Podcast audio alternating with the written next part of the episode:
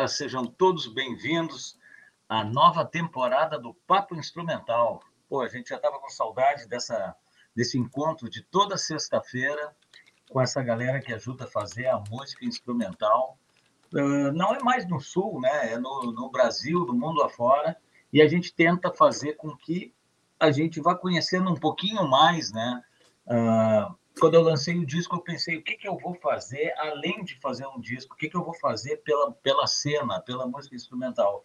E aí, como está mais do que na moda todo mundo tentar fazer alguma coisa pela internet, a gente começou no ano passado esse projeto tão bacana e que está conseguindo dar sequência esse ano. Então, hoje recebendo ninguém menos do que Luciano Albo, que o ano passado, quando eu falei com ele, ele disse, Paulinho, segura um pouquinho que eu vou lançar um, um EP instrumental e foi o que eu fiz. Eu esperei, ele lançou o EP e agora a gente está retornando o programa com a participação dele. Então, seja muito bem-vindo, Luciano. Cá estamos Boa nós. noite, Paulinho. Tudo bem? Obrigado cara, pelo convite, que... cara. Pô, sensacional, velho. Muito obrigado a tua participação. E acho que está todo mundo contente. Por... Pessoal, vocês podem fazer perguntas, vocês fiquem à vontade para participar do programa, que o programa é nosso. Vamos ver aqui, já tem chegando o doutor Átila, Cristina, tô todo mundo chegando ali. Álbum. Então, a gente já vai assim, ó, sair falando como é que como é que é a música para ti, Álbum, na tua vida, assim, como é que ela começa? Como é que pintou a música? Tu era muito jovem ainda, tem músicos na família? Como é que foi isso? Não teve músico na família, um troço bem maluco isso. É, eu acho que as primeiras pessoas no meu entorno ali que deram aquela, aquele empurrãozinho, que tu vê alguém tocando um violão de nylon, foi uma vizinha, que é amiga minha da minha mãe até hoje, a Iracema, e os colegas do colégio já conseguiram dar aquela arranhadinha também, sabe? Uns dois colegas, assim. É difícil de responder isso, de, de, de, ter uma resposta precisa por isso, porque eu acho que são várias coisinhas que vão acontecendo, né, Paulinho? Aqui uns tijolinhos, uhum. assim, que a gente só consegue enxergar, é. talvez depois na maturidade, é. Do, o que que nos levou a isso. Eu sei te dizer o seguinte, uma, uma coisa que aconteceu que foi bem pontual para mim, é, foi que eu tentei aprender o violão numa, numa primeira ocasião, minha mãe me deu um trovador, e eu não consegui vencer aquela, uma, uma, um, os primeiros obstáculos que tinha que Sim. conseguir para fazer os, aqueles acordes que a gente aprende, os gavetões que a gente aprende, né? O, o dó, o sol, o ré, o lá menor, aquelas coisas. Eu não consegui vencer isso aí, porque os dedos doíam, com as cordas de aço, coisa e tal. E aí, eu e a minha mãe fomos forçados, a vida nos deu uma, uma rasteira ali, e a gente teve que se mudar às pressas do bairro uhum. Floresta para um bairro afastadão de Porto Alegre, ali, que foi o que ela conseguiu bancar para gente naquele uhum. momento nós fomos morar no bairro Maitá, uhum. ali por 82, 83. E chegando no Maitá, eu não tinha amigos novos lá ainda. E aí eu olhei para o violão e eu digo, é agora que eu vou encarar esse troço, com uns 13, 14 anos. E é ali que eu consegui dar esse, essa evoluída uh, do violão. Legal. E realmente não teve o parente, que eu acho que é um clássico, né? Ter o irmão mais é. velho, um primo, um tio. Sabe que eu também eu. não tive, eu também não tive, cara. Foi uma coisa assim que deu um estalo também. Sei. Uh, sei, acontece porque tinha que acontecer, é. né? É uma coisa maluca. e, e, e, não tinha também uma coisa assim de escutar, eu acho. A, não, tinha um pouco de brincadeira de criança, assim, quando eu me apaixonei pelo Kiss. Aos, uhum. aos 11 eu me apaixonei pelo Kiss, antes de me apaixonar pelos Beatles. Eu acho isso um troço meio maluco. Pelos Beatles foi um pouquinho depois. E pelas bandas nacionais da época também, uh, as que me marcaram, assim, primeiro, antes do boom do rock nacional, uhum. 14 Bis, Roupa Nova, Cor do Som. Uhum. Essa apareceu uhum. na TV, eu ficava bem louco vendo esses caras tocando. Mas eu já tinha uma, eu tinha uma guitarra de isopor. Uhum né, para brincar, mas era bem coisa de criança, né? Claro. Uma coisinha claro. para brincar, assim, para fazer um playback em casa. Mas eu não imaginava que ia, que ia tocar. Sei lá, onde é que. Onde, quando, é, quando é que esse mosquito nos, nos pica, assim, né? Porque tem aquela coisa que, que a gente escuta os nossos ídolos falando, que iam no cinema e, e viu assim ah, o, o filme do Elvis ou os Sim. Beatles na TV, disse, ah, eu quero ser que nem esses caras, eu quero viver disso, Sim. as meninas berrando. Eu não Sim. me lembro, eu não me lembro de, de ter essa sensação, assim, sabe? Que é um clássico, né? É. Dos relatos, né? Agora dá para ver assim que, que eu acho que, que esse mosquito que acabou picando é um pouco dos Beatles, é um pouco do, do Kiss. É isso aí que acaba nos empurrando, né? Talvez. Não que a gente sonhe com o estrelato, mas daqui a pouco, poxa, cara, a gente vê esse pessoal tocando uh, na TV, isso e aquilo, e acaba dando uma intensificada no violão para conseguir, primeiro, em primeiro lugar, tocar as coisas que eles fazem, né? Pelo menos, nem que seja do nosso jeito, nem que seja num, num violão de plástico, né? Totalmente, totalmente. Muito legal, eu me lembro, cara. Eu me lembro da felicidade, Paulinho, de em algum momento, alguém deve ter me ensinado a pegar o violão e conseguir fazer a progressão de, eh, de, de eh, power chord assim sexto grau e sétima né do rock and roll uhum. do blues Sim. conseguir fazer aquilo eu digo meu Deus que maravilha isso é, é, aquelas coisinhas que a gente vai eu quando vejo esses documentários dos Beatles que eles contam que eles pegaram um ônibus para atravessar a cidade para o cara mostrar para eles o, o C7 vocês Sim. não sabiam e, e, com isso aí eu me identifico, assim, que a gente encontrava Sim. alguém que nos ensinava um pedacinho de uma coisa e Exatamente. outro ensinava uma outra coisa, ó, oh, esse acorde aqui, aquela música. E a gente foi, naquela época, né, pré-internet, né, Sim. a informação circulava é. de forma mais lenta, então a gente ia montando essas coisinhas aos pouquinhos, assim. Pô, eu levei, eu levei 10 anos para aprender a tocar Rain Song do Led Zeppelin. Levei uma década para aprender a tocar Sim. aquela música. Mas eu vi tu tocando muito bem depois, né? na pandemia, na pandemia ah, é. eu vi tu tocando um LED de primeira, velho. É verdade, que legal. Legal. Muito bom aquela, aquela live do LED que tu fez. Entre outras, né? Tantas lives, aquela estava muito boa. Eu fiz umas três que foram mais sérias, assim, que eu estudei, eu montei um roteiro, né? Uhum. Fazer tipo um sarau, assim, contar um pouco de história. Né? Aquelas, as três, essas foram mais sérias. E fiz várias de improviso. Legal, e legal a gente ver, eu acho bacana a gente sempre começar do início, assim, né? O que, que despertou para a música, isso e aquilo, porque isso que tu está falando, eu acho que eu, acho não, eu passei e muita gente passou essa coisa, pá, eu, eu pegava um violão, assim, que eu me lembro que era um primeiro Genini que eu tinha, tinha épocas que tinha uma corda, e naquela corda ali eu viajava, assim, e, e para mim aquilo era o máximo. E daqui a pouco, hoje, o cara conseguir fazer um solo, criar alguma coisa, ou reproduzir alguma coisa, poxa, a gente vê o avanço que teve, né, cara? Então, tem gente que acha que as coisas caem do céu, mas na verdade Não. é uma repetição tão grande, cara. É. A gente vai atrás tanto assim, daqui a pouco, pô, tocar numa corda era aquela viagem do início. Daqui a pouco tu tinha que tocar em seis cordas, já de, era seis vezes mais difícil. E hoje hoje está tocando Rain Song, quer dizer, tocando com a tua cara e, e, e não e, deixando ele legal. Então, olha quanto trabalho teve aí. Ah, o pessoal não valoriza, né, cara? Muita gente ainda não valoriza. Tem, é, é porque tem aquele discurso, né, de ah, é, a pessoa nasceu com um dom. Com dom. Né? A gente sabe, a gente sabe, acho que é uma coisa também mais, mais moderna, assim, de que, que temos todos inteligências diferentes, né? Ah, a gente tem coisas que a gente vai ter mais facilidade para fazer e outras, mas essa coisa do dom, assim, pai, eu não sei, não, eu concordo 200% contigo. É muito tempo em cima, é. né, muito tempo em cima para progredir. E eu ainda me vejo nessa situação hoje em dia, nas coisas que claro. eu estou tentando progredir, nas mas coisas é de improvisação óbvio. que eu quero aprender, e claro. que, que, que escalas que eu posso usar em cima de tal acorde, no arranjo. É, é, o, é o buraco do coelho, né? Isso para gente que é apaixonado por isso vai seguir até o dia da gente partir desse plano para o outro. Né? E isso vale, cara, não é para música, isso aí vale claro, para tudo, né, cara? Claro. O cara que qualquer área futebol, que a pessoa seja o cara fica pensando, é, como é que esse cara não consegue chutar uma bola no gol se ele ganha uma grana só para fazer isso? Cara, ele tem que chutar 100 bolas por dia, num, em 10 dias ele chutou mil bolas e vai. Cara, ele tem que aprender, não é possível. A repetição, né? Aprender uma língua, a gente está repetindo, repetindo, repetindo, escuta, repete, escuta, repete. E a música é a mesma coisa. É. Eu, eu aquele, fico impressionado.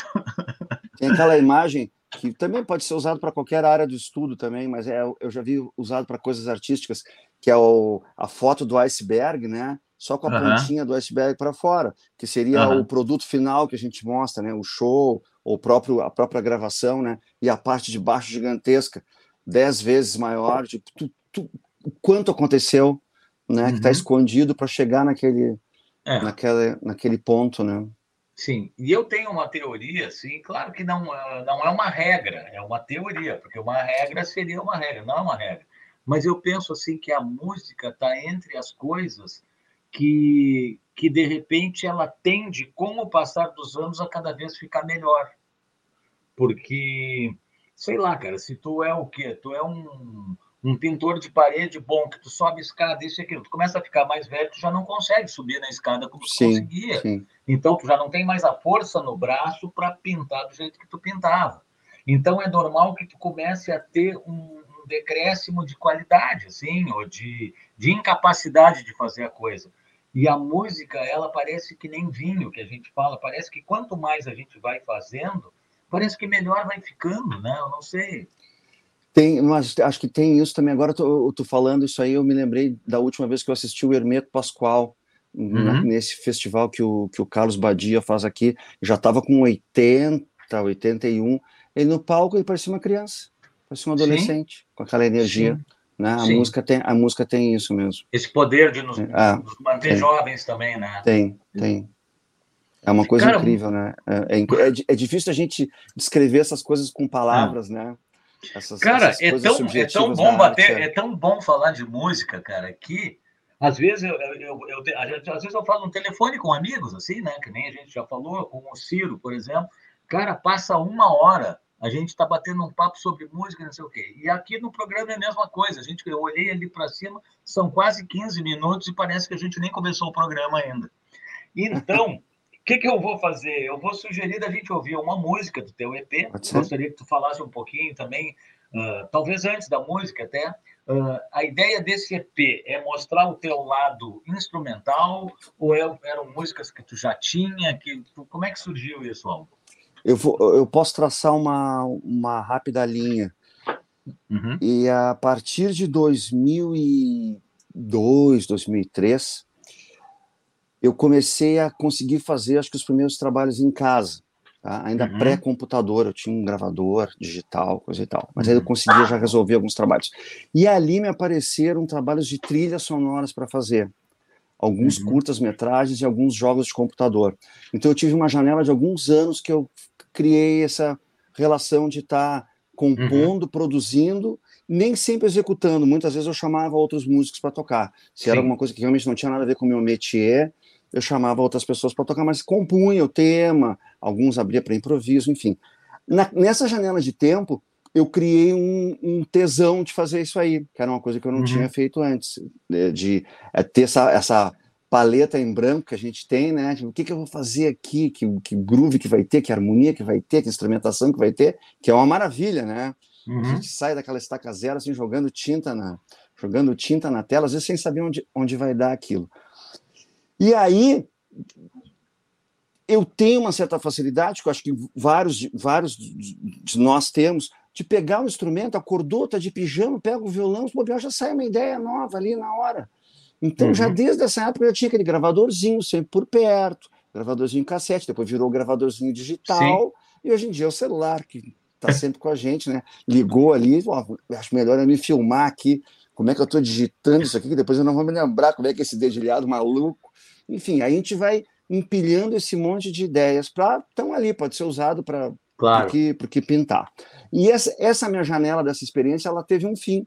É, vai saber por quê, mas eu não fiz mais curtas, mesmo plantando, mostrando os portfólios para diretor daqui, diretor uhum. ali, não fiz mais.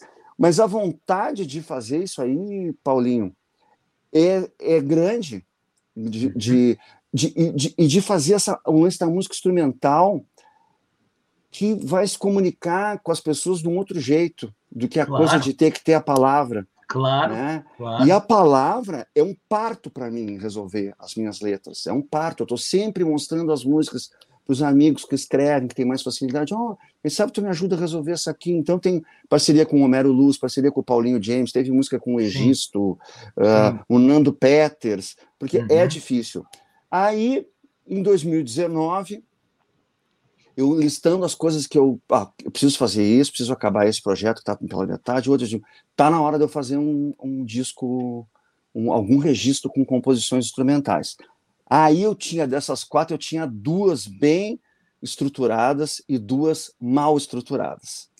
E aí eu tinha acabado de alugar esse estúdio que eu tenho com os dois uhum. sócios, uhum. na Zona Norte, uhum. mas a gente, a gente não tinha ainda infraestrutura para sair gravando a bateria por exemplo, uhum. que é o que a gente precisa de mais microfones, claro. mais canais, coisa e tal. Aí eu fui no Vicente Guedes, no IAPI, que é amigão, e convidei dois dos bateristas amigos que eu estava afim, é o Fábio Musclinho, o Fábio Lee, que estava uhum. tocando comigo no Tenente Cascavel, e o Daniel Fontoura, que uhum. também deve conhecer, então, super experiente também, a gente tinha batido um papo na rua, de, vocês topam me ajudar nesse registro aí? Ainda não sei bem o que, que é isso, vocês vão ser o alicerce da coisa.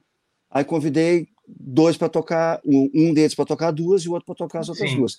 E aí, em seguida, entrou a pandemia. Né? Isso era setembro de 19. Então eu demorei um tempo, aí não, aí não teve a pressa, eu fiquei amadurecendo Sim, essas coisas claro. todas. Aí, o que, que eu quero? Quero uma sonoridade que seja meio, sei, cinematográfica, cinemática, qual é o termo uhum. que chama. Aí escrevi Sim. arranjos de cordas para três delas, escrevi arranjos de sopros para uma delas. Isso tudo uhum. demorou um bom tempo também. Sim. Não é uma coisa que pá, dá para resolver, pelo menos para mim, assim, Sim. em uma semana. Daria para ter feito em uma semana, mas não, demorei um tempo. E claro. amadurece, abre o programa de software e coisa e tal, papapá. Aí, já na pandemia, fui aos pouquinhos seguindo Sim. captando isso tudo, né? Então, fiquei, acho que fiquei um ano, um ano e pouco. Legal. Em cima é, desse, eu dessa produção. já todo o resultado, bom, todo mundo vai escutar aí, quem não ouviu ainda, tá muito bacana. Aí cada uma Foi. delas tem, acho que tem uma historinha, depois a gente pode conversar isso. sobre Vou isso. Vou fazer assim, a gente vai ouvir uma e depois a gente vai ver, uh, a gente vai ver algumas perguntas que o pessoal está fazendo. Assim, ah, bem, eu vi que tem um pessoal ali, né? Podia, ó, tem um, eu tô com a tela aberta aqui, ó, vamos dar uma boa noite aqui para o doutor Atila, tu já citou, ele tem a Cristina, isso. o Rato, o Leandro, boa noite para vocês, a Anelise, o Renato Schneider, grande parceiro, pô, faz tempo que eu não, não vi Renato, Renato é casado com a Cristina, com a minha prima. Olha, pô, Renato. A gente ensaiava no estúdio do Renato, ali nos anos 90. É. O uhum. que, que fala aqui o rato que o pessoal da música sofreu com a pandemia? É, sofreu muito nessa coisa de, de ir para a rua tocar, né? É. Não, não deu para tocar mais, mas para mim foi um período bem produtivo aqui, bem, é, bem é. criativo. Eu ficar no meu cantinho aqui, podendo abrir as gavetas dos meus projetos e botar umas coisas a pandemia, A pandemia eu acabei me reinventando. Quando que eu imaginei que eu ia ter um programa, por exemplo, falando assim? Claro. Porque eu nunca falava, eu era o guitarrista que não falava com ninguém, sempre tinha um cantor, né? Daqui a pouco pintou o meu som instrumental. Eu acho que a pandemia teve algumas pessoas que usaram bem o tempo dela, né? Dentro do que tinha para fazer, não tinha muita coisa, né? Assim, fora de casa. Usar bem dentro de casa, eu quero dizer. Dentro do estúdio, né? Bom, aí ele pergunta ali, né? Desculpa, eu falei no meio. Ele pergunta se tu acha que vai retomar ao patamar de antes em termos profissionais. O Rafa está perguntando, né? O que, que tu acha? Não, não, não sei, cara, não sei. Eu acho que mudou tudo. Mudou tudo, né? É. Eu não sei. Mas a gente está vendo aí os shows, né? Própria essa semana aí, os últimos 15 dias, fiquei sabendo ali que o show dos Cachorro Grande estava lotado na Araújo Viana. É. Por exemplo, é um lugar grande, acho que o Skank deve ter lotado as duas noites também ali. É muito, não sei eu, cara, é muito do que, que a pessoa quer fazer, se tá afim de ir para a rua já sem máscara. E tá muito recente também para saber, né? É, é, eu não, não sei, cara, eu não, não consigo fazer uma previsão. Tu sabe que eu te confesso que eu mudei nesse, nesse meu. Eu, eu fiquei mais caseiro, sabe? E e fiquei mesmo, sabe? Eu ando de máscara, eu saio pouco. Eu, eu também. Eu continuo meio reticente. Alguns bares que eu ia, eu até parei de beber total, porque eu tenho problema no fígado e coisa. Eu parei de vez. Então, ir para barzinho para beber já não vou mais também. Agora, com pandemia. Mas eu, mas eu entendo quem quem está tentando voltar assim. É, cada um sabe a sua necessidade também, né? Eu acho que uma, uma real normalidade vai ser quando quando realmente virar a relação que a gente tem com a gripe, por exemplo, né? Que toma é. vacina e sabe que aquilo ali não vai ser tão radical, mas a, a gente, estamos ainda num, num, processo, né? Disso tudo, tu né? Sabe, tu tem muita coisa a ser tarde, descoberta ainda, né? Hoje à tarde eu conversei com um amigo que está radicado em Portugal há muito tempo, já músico também, e eu perguntei para ele como é que estava lá, porque ele trabalha num local, talvez ele esteja até assistindo o programa, o Alexandre. E ele disse assim: Olha, Paulinho, aqui não retomou show nem nada, porque o pessoal está meio assim, porque tem uma nova onda já. Então, é complicado, cara, é difícil saber mesmo, né? É difícil. Algo, o que, que nós vamos escutar? Por onde passa a procissão, sete sinais de fumaça, a outra vida de Dolores ou flerte de sobrancelha? Vamos na, na, primeira, que é a outra vida de Dolores. Depois eu explico por que ela tem esse título aí, que é uma história ah, engraçada. Deixa eu me achar aqui, porque hoje, agora eu tô nessa nova temporada, eu tô compartilhando a tela. Então vamos lá, que também é uma novidade aqui para mim. Uh, compartilhar a tela. Uma, a outra vida de Dolores, isso, né? Isto. Então, vamos lá. Deixa eu abrir aqui. Aqui nós vamos para cá. Aí.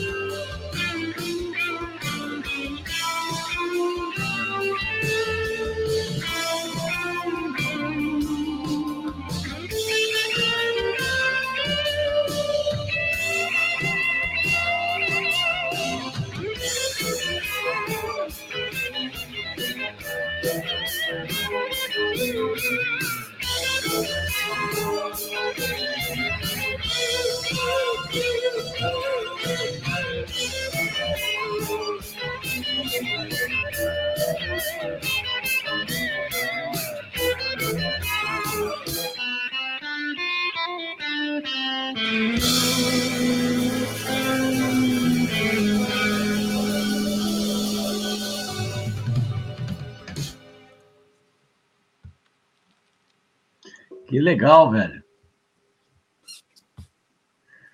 Muito bom, cara.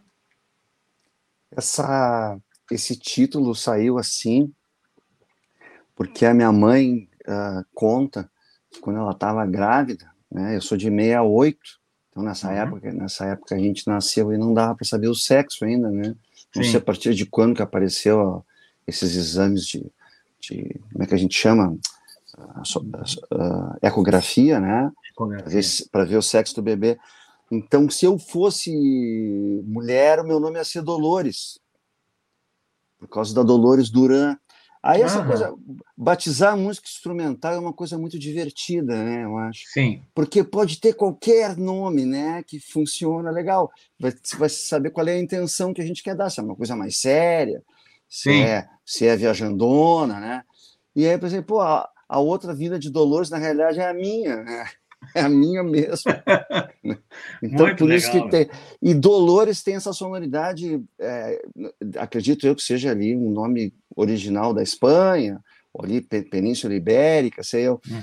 E como a música tem essa coisa, esse, esse flerte ali, essa coisa, eu estava estudando menor harmônica quando eu fiz essa, Sim. essa música, eu estava estudando escalinha menor harmônica, disse, ah, como é, pô, lá menor harmônico tem aquele negócio, funciona naquela coisa do Mi maior, Fá maior, aquele uhum. clichêzão meio flamenco, né? Uhum. Quando a gente quer soar assim, né? O acorde dominante toca aquela menor harmônica do quarto grau. Isso eu aprendi faz pouco tempo também, Paulinho. Já Sim, mas, de, cara, a gente está sempre, apre... é, tá sempre, tá aprendendo. sempre aprendendo. É isso aí. Aí, tipo, oh, que legal essa melodia. Aí foi pintando e cola aqui, ó, preciso de uma segunda parte, preciso de uma terceira parte. Aí tem uma outra ali que é inspirada numa música do Chico Buarque, uma, uma parte do meio que é uma progressão que eu fiz bem parecido com a, com a música dele, que é O Meu Amor. Tu uhum. vê? Agora isso aí tem a ver com aquilo que a gente falou lá no início. Uhum. Esse disco aí. Te ajudou a, te empurrar para a música. Da minha mãe, uh, Maria Bethânia, com a Alcione cantando. Essa música está na minha cabeça desde quando eu tinha oito, nove anos. Vê? É isso aí. É. Voltou uhum. agora. Nossa, muito louco, cara. Muito louco, cara. Muito fica, louco. Ele fica no nosso HD ali guardado, né? Aí daqui a pouco a gente começa a mexer e ele aparece. E aparece. Então, isso aí. Essa, e aí o, o, rolou o lance das cordas, que é um, um, amigão meu, que é o Luciano Reis.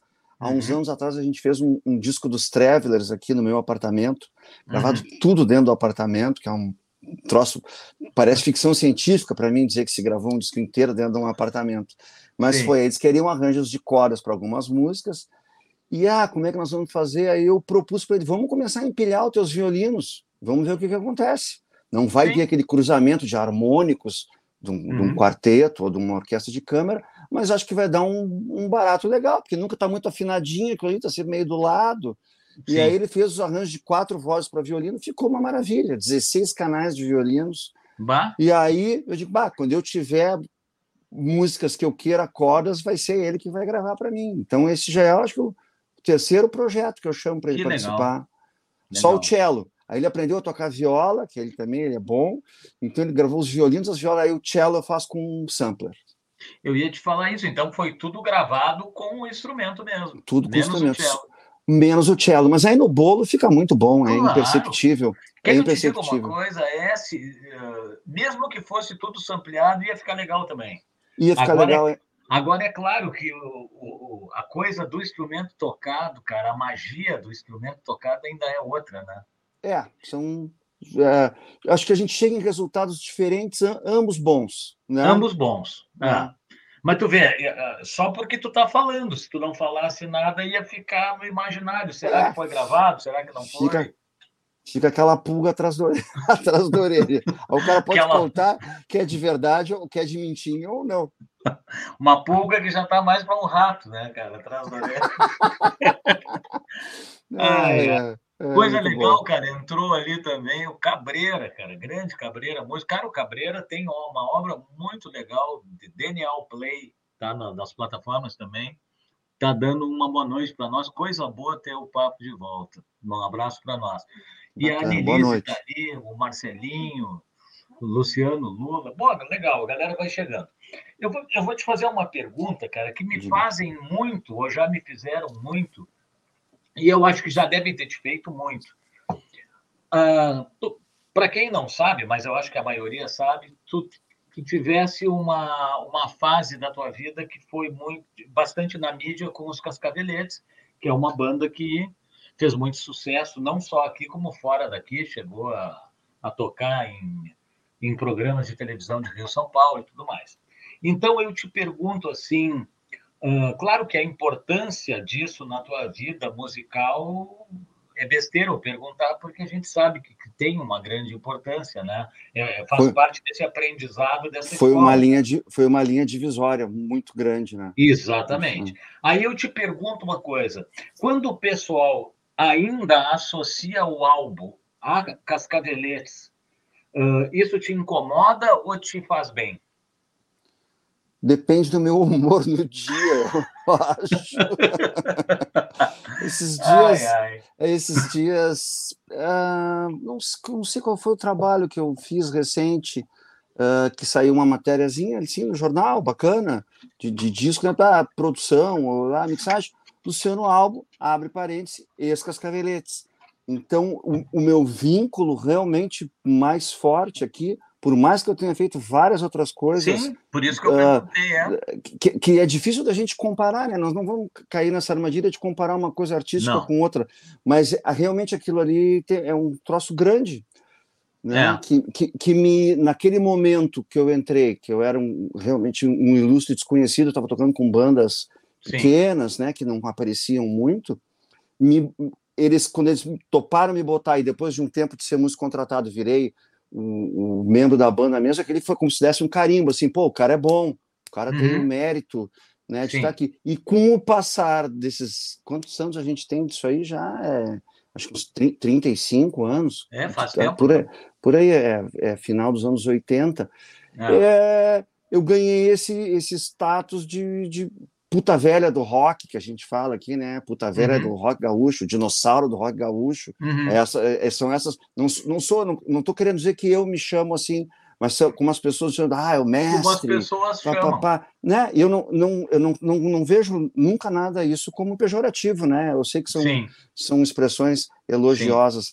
mas realmente vai saber se no, na estrada que eu tenho ainda, nas coisas que eu vou conseguir fazer dentro aqui do nosso mercado, se vai ter alguma coisa que eu vá fazer que vai ser mais importante aos olhos de quem cita o meu nome, é. como os Cascaveletes, porque foi uma banda que marcou muito. É. Né? Foi uma banda que eu, marcou eu, muito. Eu costumo dizer, quando o pessoal fala comigo, às vezes uh, fazem perguntas em algum programa que aconteceu, ou muitas vezes uh, quando eu tinha um estúdio ali, que eu tive muitos anos batendo papo, o cara dizia assim: Uh, eu te confesso que às vezes me incomodava as, as pessoas me rotularem como um guitarrista de rock, tu entende? Apesar de eu ser um guitarrista de rock. Mas. Uh, mas tu não é somente um guitarrista de rock. É, eu, é. eu já enxergo que o rock me deu possibilidade de hoje ser um guitarrista, aonde o rock é um dos temperos que eu tenho, que está na minha essência para tocar outras coisas com esse tempero. Então Perfeito. eu vejo como uma coisa boa. E às vezes eu noto na pergunta, ou, ou então até parece que está tá explícito na pessoa que está conversando que ela não te enxerga de outra forma que não seja aquilo que tu fazia em 84, por exemplo. E parece que o tempo terminou ali para ti e tu vai ser aquilo ali pro resto da vida, sabe? Mas assim, mas assim, é. É, é, esse, esse é o olhar da pessoa, né? É, esse é o olhar esse é da é pessoa. É o olhar da pessoa. É dependendo de quem traz esse tipo de informação, dependendo da relação que a gente tem, dá para dizer, pô, olha, eu, eu também fiz outras coisas, né? Eu é. expresso de outras maneiras também, musicalmente, né? Mas, claro. enfim, nós, nós temos cabeças, acho que super ecléticas, é. a gente vai fazer bastante coisa diferente. Tu sabe quem é que enfrenta essa barra muito? Quem, to, quem toca muito cover, né? Assim, quem dedicou claro. a sua carreira ao cover, a hora que ela tenta fazer alguma coisa autoral, autoral ela sofre essa mácula aí, cara, do, do cover, sabe? É, é faz parte, né? Faz, faz parte. parte. É, é mas eu acho que tem tudo, isso aí tem tudo a ver com a tua pergunta, né? Eu digo, acho que quando, quando me citam em algum, alguma coisa, vem o Cascaveletes e depois vem o Tenente Cascavel também, que é também. agregado ao Cascaveletes, né? Eu sei. Que vem, que só existiu por causa dos Cascaveletes, enfim, foi o troço que eu mais toquei, eu fiquei 11 anos nesse projeto, né? Durou uma vida. Legal, cara. Pô. Bom, Cara, voltando assim, foi só uma pergunta, curiosidade, tá? Porque claro. me fazem às vezes a pergunta. Mas então vamos falar do, desse trabalho instrumental atual. Antes de ouvir mais uma música, uh, como é que foi assim? Esse processo já está contando, mas os equipamentos, assim, vamos falar um pouco de equipamento. Eu sou um cara que gosta de falar sobre equipamento também. E eu sei que tu gosta também. Eu me lembro uhum. uma vez que tu foi lá no estúdio e tu ligou o baixo, um passava por um pré que tu levou Sansamp, o outro ia direto para a mesa. É, como é que é o barato de gravar e equipamento? Tu gosta de testar bastante coisa? Tu tem as tuas preferências? Como é que funciona? Eu, nessa época que eu te comentei lá no início, da, ali do, do início dos anos 2000, eu ainda não tinha a, a experiência e, e o know-how necessário para me satisfazer com as coisas digitais. Uhum. Talvez, né, talvez isso ainda foi meio vago. Mas, então eu ficava muito atrás da rebimboca da parafuseta, sabe? Uhum. Ah, para ficar bom tem que ter tal coisa. E vários, acho que dos nossos amigos também, né? Uhum. Alguns seguem procurando a rebimboca da parafuseta ainda. Só vai ficar bom se tiver o pré tal, com condensador tal, não sei o quê. Com o passar do tempo, eu comecei a estudar mais e, e, e deixar essas coisas para trás. Sim. Tá? Né? Uh, então, o que, que foi o processo? Vamos falar de guitarra primeiro. Eu comprei a maravilha do pod, o feijãozinho, tá? Acho que deve ter mais de 20 anos já que tem ele tá? Que é, ele é acho que de 2002 a 2003. Mas só fui uhum. conseguir usar nas gravações, né, os anos posteriores, porque eu uhum. não tinha equipamento. E eu uso ele até hoje, Paulinho. Sim. Eu uso ele até hoje, eu sou apaixonado por aquele por aquele Sim. simulador. Eu, ele, ele me resolve assim sempre, sabe? O e bom equipamento que... é o que resolve o que a gente precisa, né? É, e o que, que se ganha em relação a isso? Tempo Uhum. Tá tudo bem, eu tô lá, tenho dois amplificadores lá no estúdio, lá, um uhum. transistorizado agora e um valvuladinho. Ah, vai lá, ah, bota timbra, bota o microfone na frente, vai lá, escuta o que está lá dentro da sala, Sim. aí chega lá na técnica, mas não tá chegando o som que está lá dentro, tá, vamos ver o que, que é, mexe aqui, puxa mais grave, puxa mais agudo, troca o microfone, e aí liga o pod e tá sempre bom. Uhum. Então, é, eu, eu, eu tenho usado muito o lance da qualidade de vida. Eu acho que uhum. esses atalhos, às vezes, que a vida moderna nos, nos, nos, traz, nos apresenta, nos dá qualidade de vida. A gente chega num resultado bom, que é aquilo que a gente estava falando antes sobre Sim. as cordas, e pode fazer aquilo em, em menos tempo. Exatamente. E sobra tempo para fazer mais coisas, outras Exatamente. coisas. Exatamente. Tá? E a resposta, a resposta tá quando a gente escuta um som que nem tu botou ali para ouvir, uh, que eu botei, né, para a gente ouvir, e a gente não sabe se as cordas foram gravadas de verdade, se é sampler, se foi gravado num valvulado ou não pode. Então, isso tudo mostra que tudo funciona. O importante é o resultado final. É? Né? O importante é o resultado final. Tanto, tanto que os, os próprios Beatles, assim, eu sempre uso eles como para ilustrar coisas, assim, pra, como referência, já estavam fazendo 500 mil falcatruas no estúdio nos anos 60, né? Para se reinventar e Sim, eu, é, o próprio falecido Geoff Emerick fala que ele começou a estressar os equipamentos, né? Ele fala era botar tudo no vermelho, vamos botar todo esse troço Sim. no vermelho para ver que som sai disso aqui. Né? Então os caras já estavam lá atrás. Mas é, mas o, o, digital é outra coisa.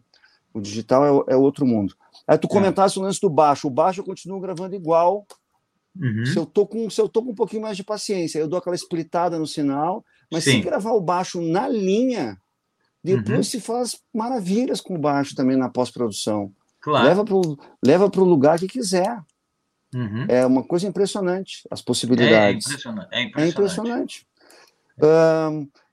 Nos últimos anos, nos últimos 10 anos, por aí, comprei muito pedal de efeito, que era uma coisa que uhum. eu não tinha antigamente, então é uma grande diversão, é uma Disneylandia aquilo ali, uhum. para mim. Muito pedalzinho de modulação, é, Line 6 também, uhum. uh, Electroharmonics, MXR, cada um tem um som, tu sabe que esse negócio é uma cachaça. É que nem bah. guitarra, né? É que nem guitarra. Cada guitarra bah. tem um som. Eu sei que tu tem é. maravilhas aí contigo também.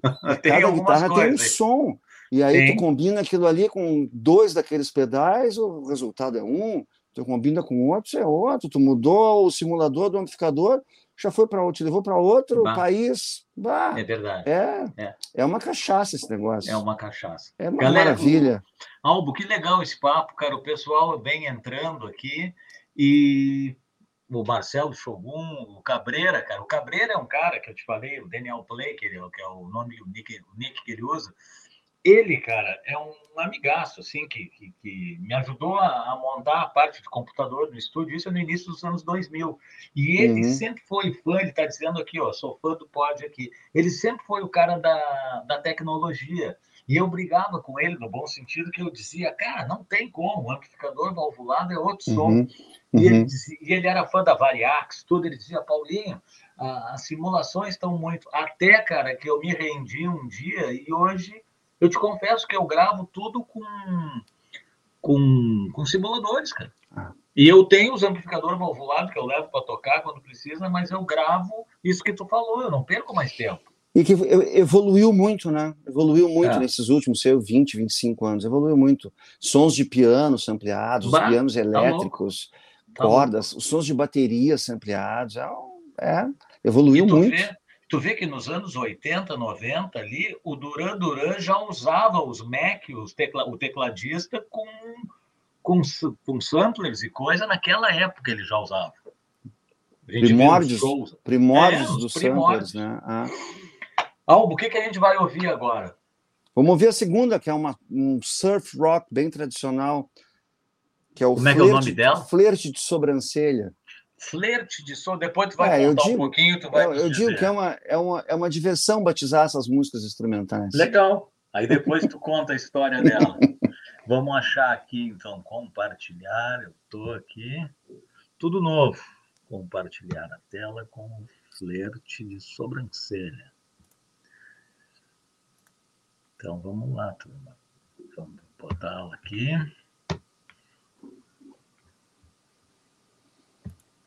E agora a gente tem que passar ela para cá. Aí, e soltar ela aqui.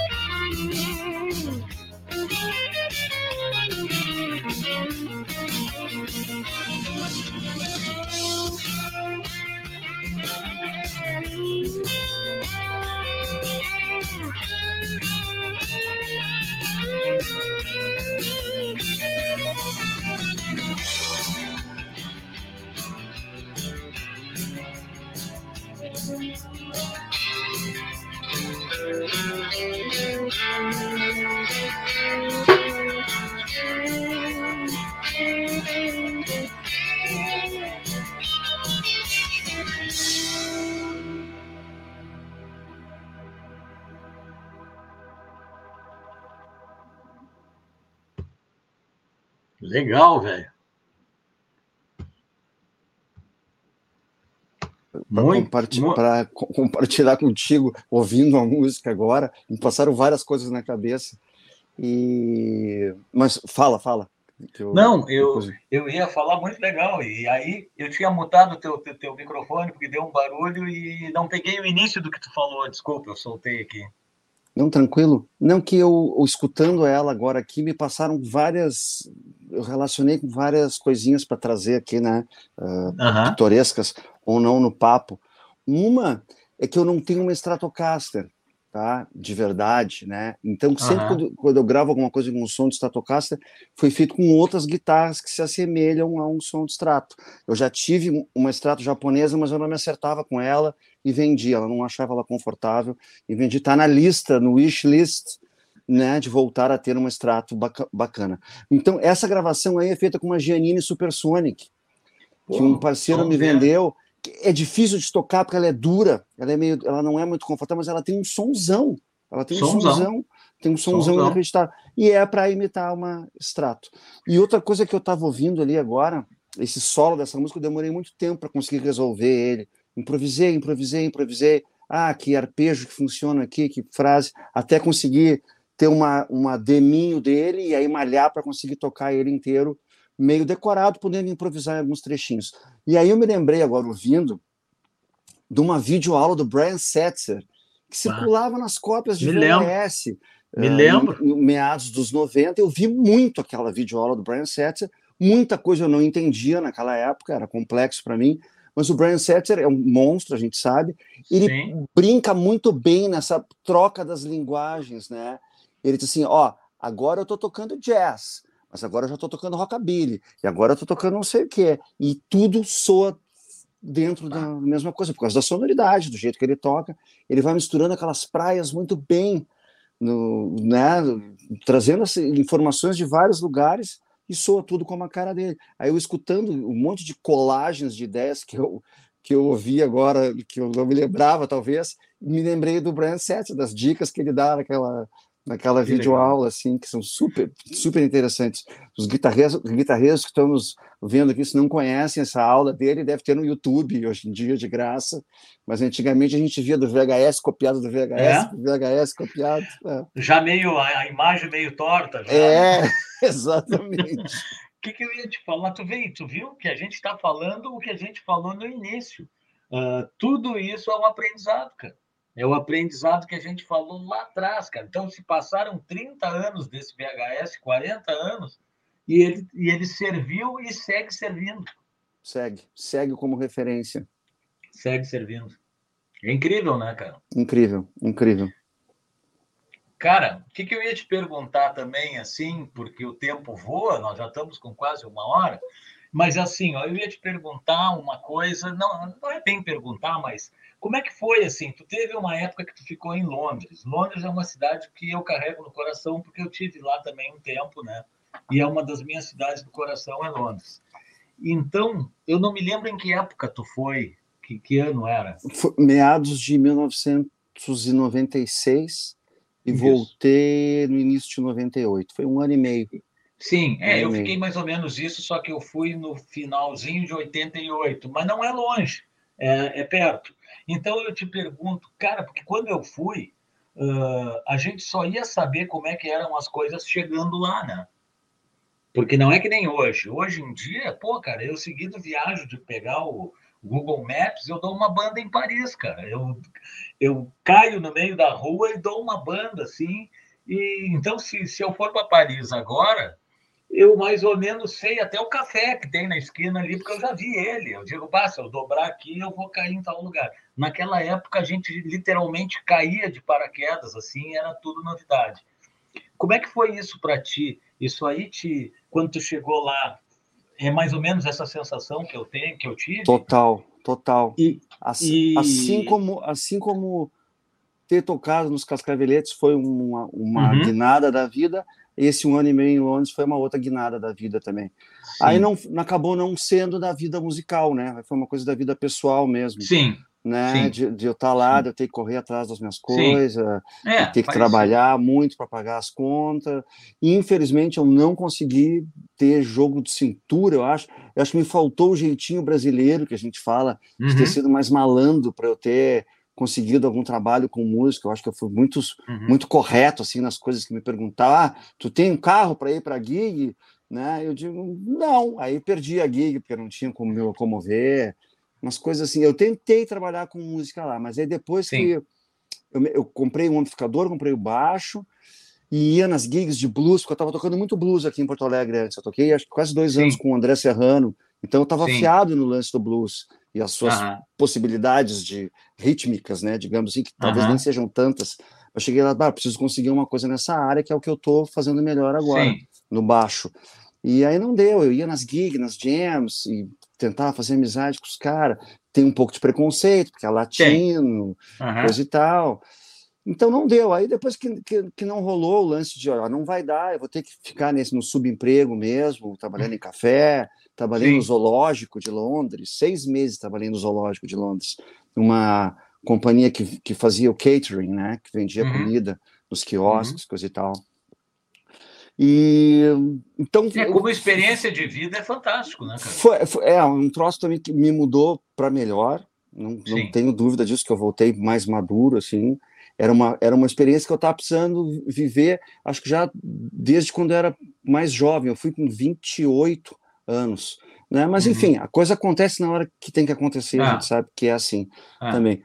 Mas eu lá eu não não cortei os pulsos é, com o lance da música porque os meus flatmates tinham um amigo no bairro, no bairro que era o Jeremy, tá? Um israelense que era radicado lá, compositor, independente, e a gente se conheceu numa festa, e disse, ah, quer rolar um som comigo? Quero. Então ele foi o meu foi, foi o meu porto seguro musical. Aí eu passei a tocar com ele, a gente fazia às vezes um pub, às vezes teve, teve show em praça, Teve um, teve um Battle of the Bands que nós nos metemos lá, ficamos em segundo lugar, que era lá num bairro, um bairro bem para cima, lá, além do que eu morava, passando East Finchley, não me lembro, era no norte Uhum. de Londres. Uhum. Enfim, então a- o, o meu lance musical foi com ele. Ele tinha um contrabaixo, que eu já tinha vendido, então eu usava o baixo dele. Né? E aí eu consegui comprar o violão. tá aqui ele, ó. Olha aí. deixa ele aqui do lado. Eu, eu comprei esse cara que é uma história muito doida, que é um Yamaha bem simples Sim, né? sim. Comprei numa lojinha em Camden Town e eu fui na loja com 100 libras para comprar o violão mais barato que tivesse. E eu encontrei um amigo meu gaúcho que eu tinha conhecido lá, o Eduardo. Ele tinha que comprar um prato sábado de manhã em Camden Town. E aí disse: pô, Albo, eu não vou conseguir comprar o prato. Diz aí qual é o violão que tu quer que eu te bote uma grana e tu compra um violão melhor. Olha, ah, eu comprei Legal, o, né? segundo ou terceiro melhorzinho e depois eu paguei ele. Demais. Esse violão tá Legal. comigo até hoje, cara. Eu uso esse violão para tudo. pra Não, tudo. e esse violão é tribom, porque É, o- os Yamaha são 10, cara. É, Yamaha não tem Os erro, né, antigos, Paulinho? os antigos ainda. Yamaha não tem erro, cara. Então, esse aqui é o meu companheiro de Londres. Muita coisa eu comecei a compor lá com ele. Que legal, velho. É. E o meu que o inglês, tempo- e o meu inglês Pena que o uma tempo outra- passa tão rápido, né, cara? Às vezes dá vontade de voltar no tempo, assim. e- Mas é assim É. mesmo, né?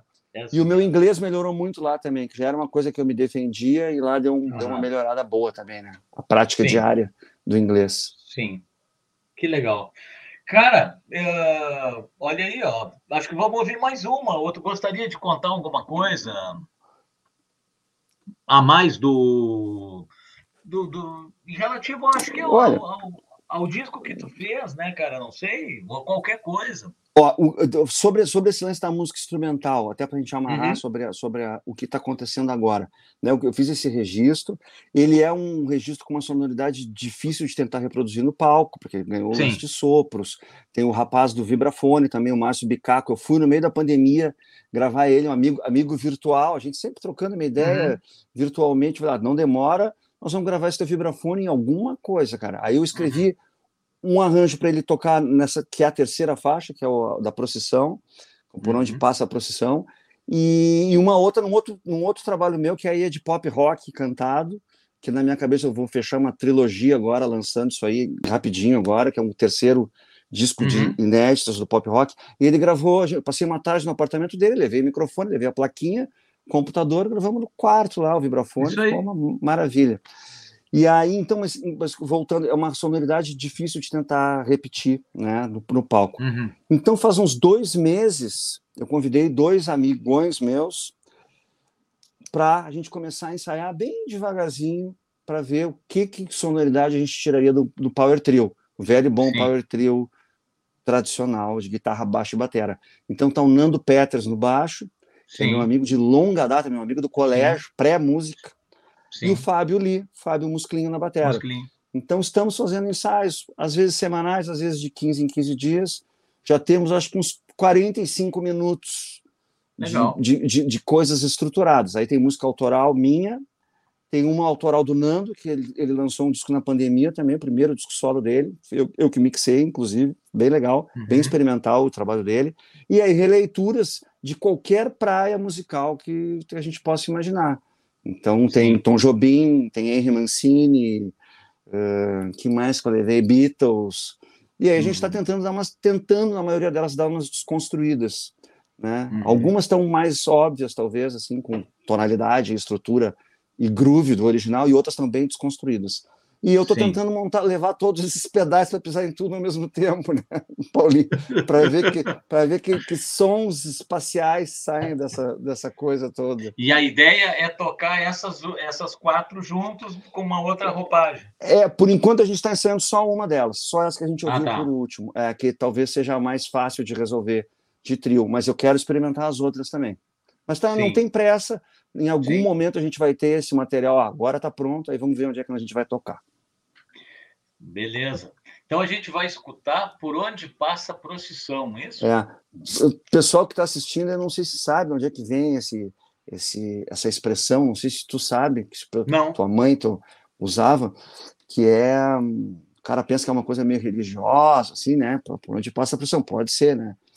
Ele, é um blues, ele é um blues uh, com uma melodia cromática. Eu fiz. Eu tenho um CD que eu escuto bastante no carro ali, que é um, uma coletânea de jazz e tem um tema do Barney Castle, que é lindo, não sei se a composição é dele, mas está no disco do Barney Castle, que é Midnight Sun, e a melodia toda cromática, com duas vozes, assim, vai, eu quase paro o carro para ouvir aquilo quando eu estou dirigindo, de tão bom que é. Eu tipo, preciso fazer uma música assim, né, com uma melodia cromática, meio blues. Aí saiu esse, esse Por Onde Passa a Procissão. Mas o nome é o seguinte, que é, tu vai receber uma visita, precisa dar uma limpada no lugar, assim, ah, tu dá aquela varridinha, assim, aquela limpadinha, só por onde passa a procissão, só até onde ah, o sim, olho vê. É verdade. Né? Uhum. Então, é, uhum. aí tu dá. Pá, aquela, aquela tapeada. É, tu dá aquela tapeada. Então é daí que vem o nome.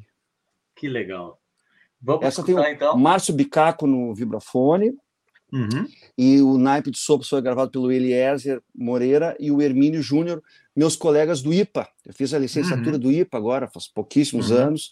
Os dois uhum. colegas que eu chamei para gravar trompete e sax E na tenor. bateria? Na bateria nessa o Fábio Lee, na anterior tá. o Fábio Lee também, na primeira que nós ouvimos era o Daniel Fontoura. Daniel. E tu tá tocando o resto de cordas ali, baixo. Aí eu toquei guitarra. o baixo, é um baixo, uh, eu nem sei como é que eu cheguei nesse som de baixo. Eu acho que eu, eu acho que eu liguei um, um oitavador, um oitava acima nele. Tem um som bem maluco nessa música. Uh, essa uhum. música virou o patinho feio do disco, porque ela ficou muito diferente das outras. Eu demorei um tempo para fazer com que ela conseguisse ficar um pouquinho mais moderna. Ela estava uhum. muito com uma sonoridade antiga por ter, por ter essa coisa de big band. Uhum. E aí a uhum. gente regravou a batera por último. E aí eu demorei um tempo para conseguir uhum. botar tudo no lugar. E toquei a guitarra também. Né? Que legal. Baixo e guitarra. Então vamos escutar, pessoal, por onde passa a procissão. Vamos, vamos lá. Ver aqui.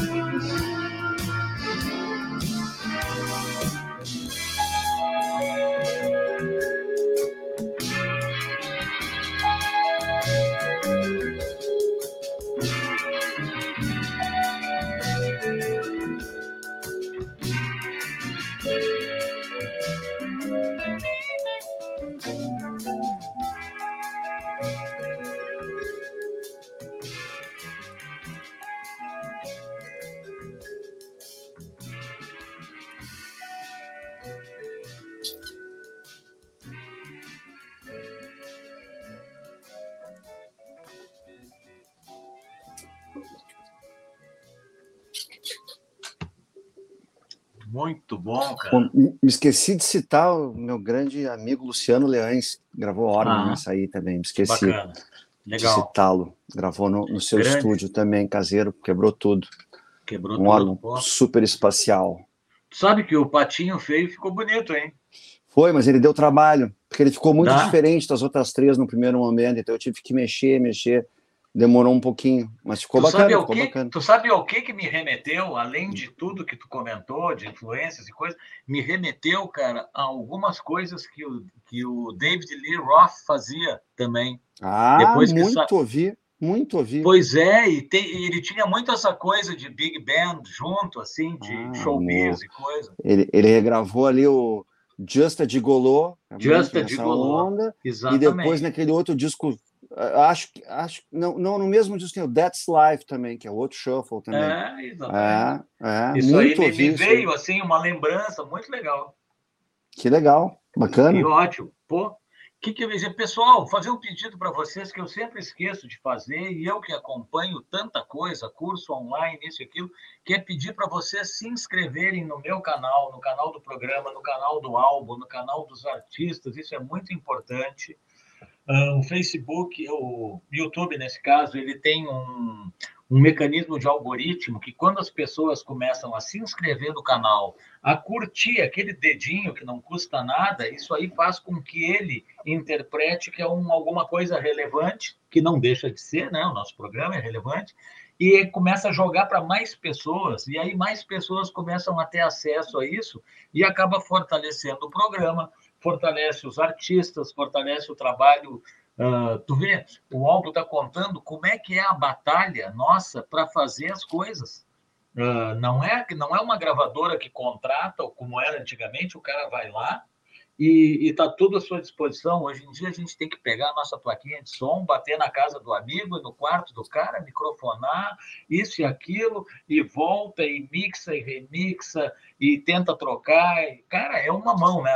É uma é trabalheira. É uma, é uma trabalheira, mas o resultado a gente quer, a gente é quer ser feliz no final, né? É uma Não. coisa que vai ficar para sempre, né? Então que, que a gente quebra a cachola para que fique bom. Ó, oh, estão me perguntando aqui como é que é o nome do canal. O canal é o meu canal, é Paulinho Barcelos no, no YouTube. Ah, eu até cheguei a pensar em fazer um canal para o Papo Instrumental, mas daí o cara sai. Eu não consegui atingir mil inscritos ainda. Tu imagina começar do zero um canal, aí é outra batalha, né?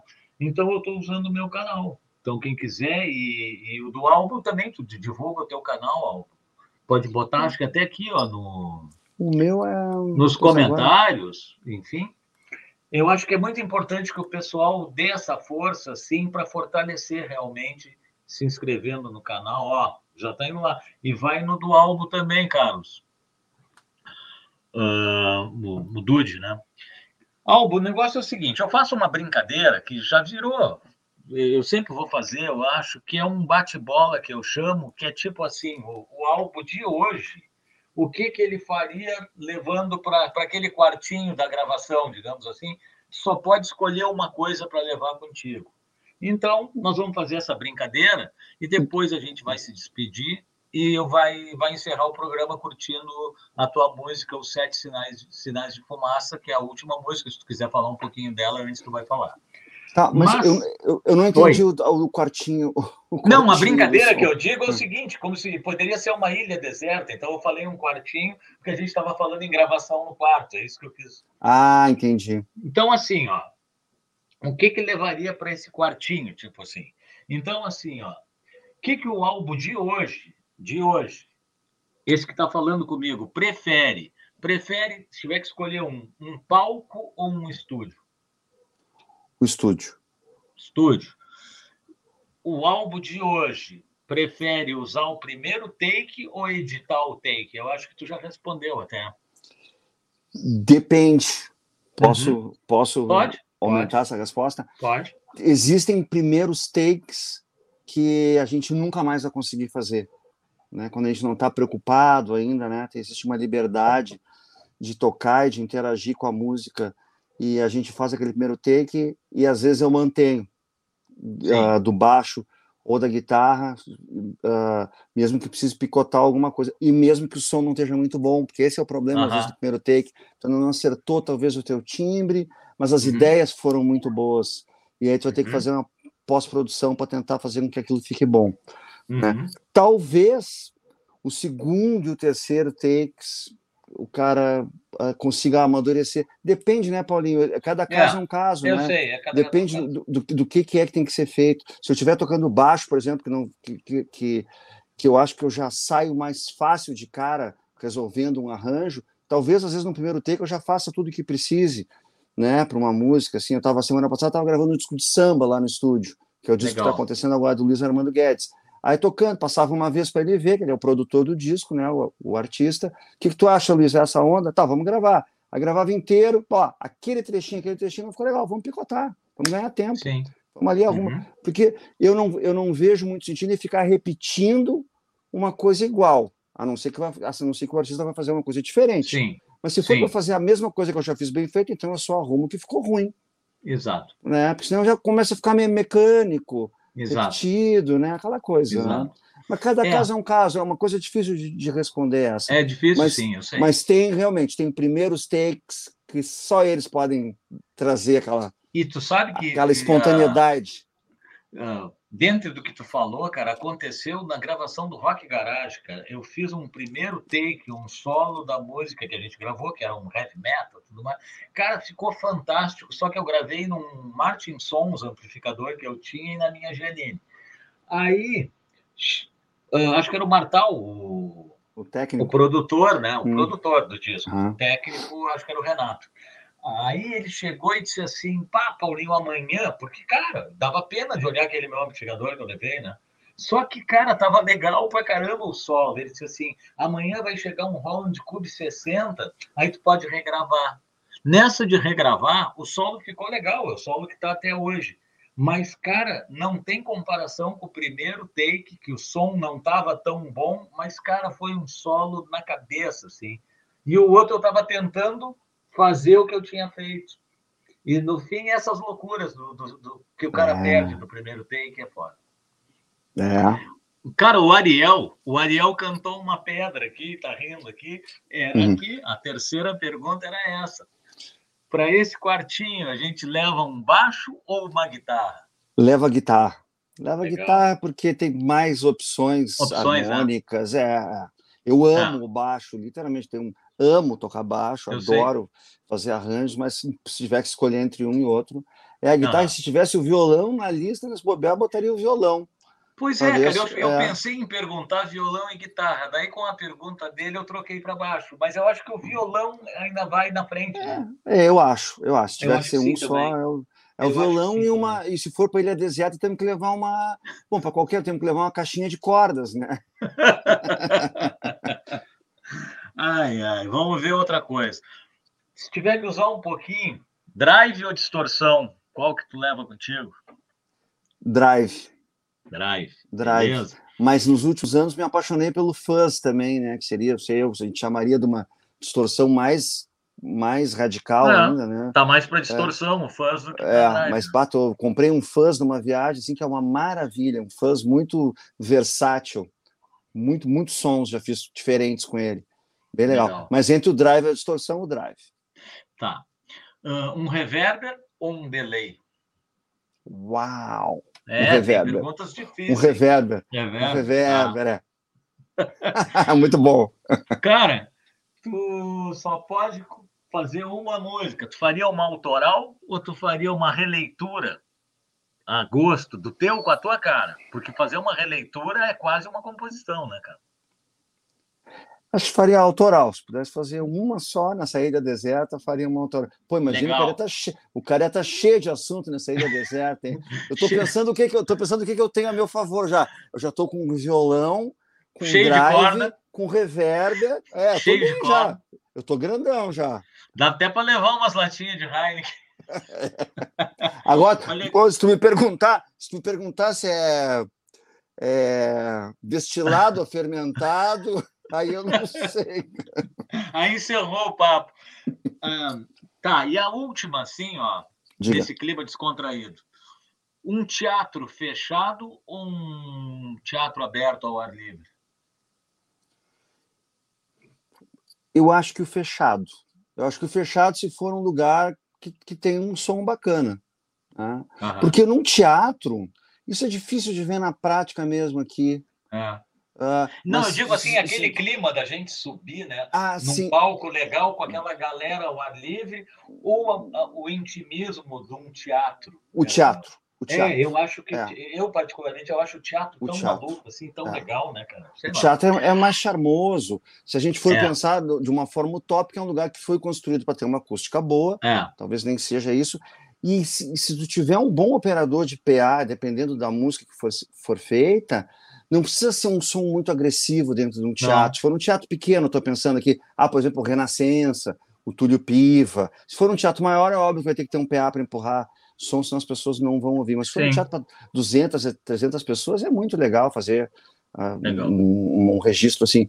Pô, agora no, no em 2013, uh, 13, eu fiz um show no Túlio Piva, num desses projetos da prefeitura, que eu ganhei ali um açorianos, aí eles me convidaram para participar de uma das coisas que a prefeitura tinha agendada, né? Então, Eu, pô, eu gastei toda a minha grana nesse show, que seria a minha parte, paguei todo mundo legal e contratei ali o som e as câmeras para filmar. E isso agora, uhum. eu acabei antes da pandemia ou foi depois da pandemia? Ou, ou, gosto não me lembro, mas consegui editar tudo, porque estava na gaveta. Precisava dar aquela suada em cima para editar umas coisinhas. E foi na pandemia que eu finalizei. E aí tá lá, tá, tem no YouTube inteiro ali, meia hora de show. Legal, e virou um disco olhar. ao vivo também. Virou o disco nas plataformas e tem o vídeo inteiro no, no YouTube também. Que legal. Mix, é mix, é minha e vídeo meu também. Deu trabalho fazer aquilo Imagina. ali. Deu trabalho. Que legal. Mas é um registro e... super legal no teatro. Vocês veem, pessoal, a importância, mais uma vez, de se inscrever no canal. Olha quanto material tem no canal de cada um para a gente olhar. Cara, é uma coisa riquíssima. E às vezes de madrugada, Alvo, tu deve fazer isso, como muitos que estão aqui também. Eu come... Cara, tu começa a olhar uma coisa de um amigo, de... daqui a pouco, quando tu vê, Já passou duas, três horas e tu foi indo, cara. E coisas fantásticas, coisas que a gente não conhece, cara. Muito o legal. YouTube é uma maravilha. O YouTube é uma é. maravilha. É uma é. maravilha. Bom, eu acho que esse papo foi muito bom, fico muito feliz de ter participado, cara. Eu já estava sonhando com esse encontro há um tempo, né? Tava esperando. Adorei fazer. também, cara. E não vai ser o primeiro, não vai ser o último, né? É o primeiro de, se Deus quiser, vários, ainda que a gente vai vir a fazer. E nós vamos encerrar ouvindo a música Sete Sinais de Fumaça. Não sei se tu quer falar alguma coisa sobre ela. O, o Sete Sinais é o Daniel Fontoura na bateria, o Juliano Pereira no baixo, que é um outro amigão meu também. A gente tem um projeto virtual da pandemia também com o Nenum, Nenum nos uhum. vocais, e os três uhum. compõem. E eu, eu gravo guitarras, violões, mixo aqui, e o Juliano compõe, grava os baixos. E aí, como era, uma, era um funk, eu digo, ah, eu sei me virar o meu feijãozinho com arroz para tocar o funk, mas eu preciso de um baixista que toque melhor do que eu esse tipo de linguagem. Eu chamei o Juliano, ele matou a pau muito bem, assim, mandou super bem. Nesse, nessa faixa só nós três, né?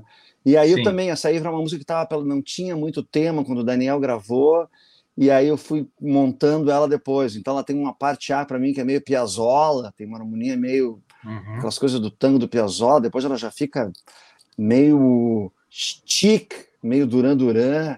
Não sei, é uma colagem de ideias muito maluca. Que legal. Mas, enfim, eu vou me despedir aqui então. Paulinho, muito obrigado pelo convite. Eu adorei Cara, bater esse papo ó, contigo. Ótimo. Pessoal também que nos acompanhou aqui, obrigado pela, pela companhia, pelas perguntas, pelas interações. Fiquem bem, se cuidem aí nessa pandemia. E nós, uh, em algum momento, faremos Não, essa. Claro. Seja, seja presencialmente em algum estúdio, ou seja virtualmente, faremos alguma coisa. Tá? Claro e eu faremos. te desejo uh, longa vida aí ao teu, teu programa né? Tá que tu siga fazendo ele por bastante tempo e também fazendo a, tua, fazendo a tua música autoral, que é importante aí. Legal, sempre.